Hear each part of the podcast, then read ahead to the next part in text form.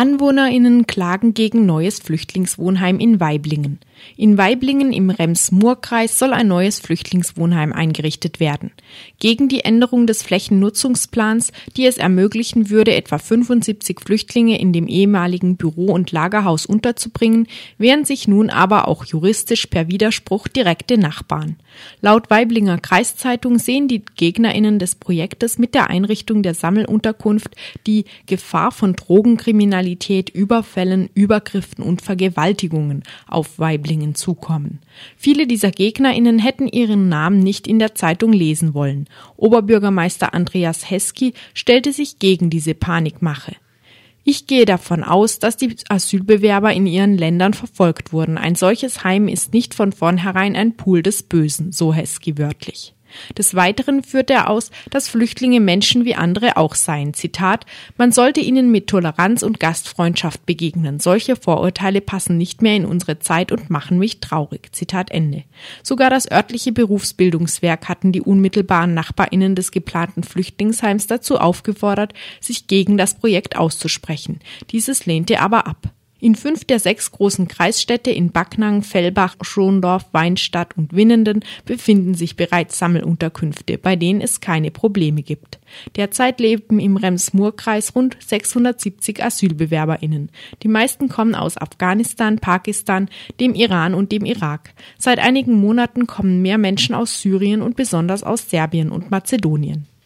Flüchtlingsprotest in Heidenheim. Auch in Heidenheim im Osten Baden-Württembergs demonstrieren derzeit Flüchtlinge gegen ihre Versorgung nach dem Sachleistungsprinzip und fordern stattdessen Geldleistungen. Neben Essens- und Kleiderpaketen erhalten sie derzeit 137 Euro Taschengeld, wovon zudem eine Eigenleistung von 50 bis 60 Euro für optionale Deutschkurse aufgebracht werden müssen. Sozialdezernent Anton Dauser sprach sich gegen Geld statt Sachleistung aus. Obwohl immer mehr Landkreise mittlerweile Geldleistungen und nicht mehr Sachleistungen zahlen, sprach er davon, keinen Heidenheimer Sonderweg gehen zu wollen. Von den Flüchtlingen wird zusätzlich bemängelt, dass die ausgegebenen Lebensmittel einer Firma aus Schwäbisch Gmünd immer wieder kurz vorm Ablaufdatum stehen würden. Es verfestigt sich der Eindruck, dass sich die Stadt Heidenheim selbst um die Pflege und Säuberung ihres geliebten Rommeldenkmals mehr sorgt als darum, für ohnehin schon gesellschaftlich ausgegrenzte Menschen würdige Lebensverhältnisse zu schaffen. Dies erklärte eine Gruppe antirassistischer Aktivistinnen und Aktivisten, nachdem sie am letzten Märzwochenende die Wohnbedingungen der Flüchtlinge in Heidenheim begutachteten. Flüchtlingsprotest in Bad Mergentheim.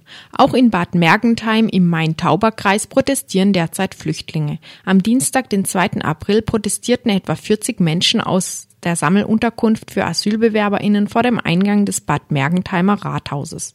Sie prangerten die Enge in der Unterkunft, schlechtes Essen und schlechte Kleidung sowie fehlende Deutschkurse an. Die Mitarbeiter der Stadt verweisen darauf, dass das Landratsamt in Tauberbischofsheim und nicht die Stadt Bad Mergentheim für dieses Anliegen zuständig sei. Die Hauptforderung der Flüchtlinge ist wie an vielen anderen Orten auch, vom Sach- auf das Geldleistungsprinzip umzustellen. In Bad Mergentheim können die Flüchtlinge derzeit zweimal pro Woche im Shop der Gemeinschaftsunterkunft gesammelte Punkte gegen Sachleistungen eintauschen. Der Main-Tauber-Kreis plant momentan nicht auf Geldleistungen umzustellen. Brand in Abschiebezelle in Mannheim. Bei einem Brand in einer Zelle im Abschiebetrakt der Justizvollzugsanstalt JVA Mannheim sind in der Nacht vom Mittwoch auf Donnerstag vier Menschen verletzt worden. Laut Polizei hat ein 20-jähriger Abschiebehäftling gegen zwei Uhr nachts seine Matratze in Brand gesetzt. Der komplette Zellentrakt wurde evakuiert. Zwei JVA-Beschäftigte und zwei Flüchtlinge wurden mit Verdacht auf Rauchvergiftungen in ein Mannheimer Krankenhaus eingeliefert. Die Abschiebezelle brannte vollständig aus. Freispruch für Stuttgart 21 Demoleiter Gangolf Stocker aufgehoben. Das Stuttgarter Oberlandesgericht hat am Mittwoch den Freispruch für S21-Gegner Gangolf Stocker aufgehoben. Er war vorher in der zweiten Instanz vom Landgericht freigesprochen worden, nachdem das Amtsgericht Stuttgart ihn noch zu einer Geldstrafe von 5400 Euro verurteilt hatte. Die Staatsanwaltschaft wirft Stocker vor, bei drei Demonstrationen als Anmelder nicht für genügend Ordner gesorgt zu haben. Er habe damit die unmittelbare Gefährdung der Öffentlichkeit in Kauf genommen.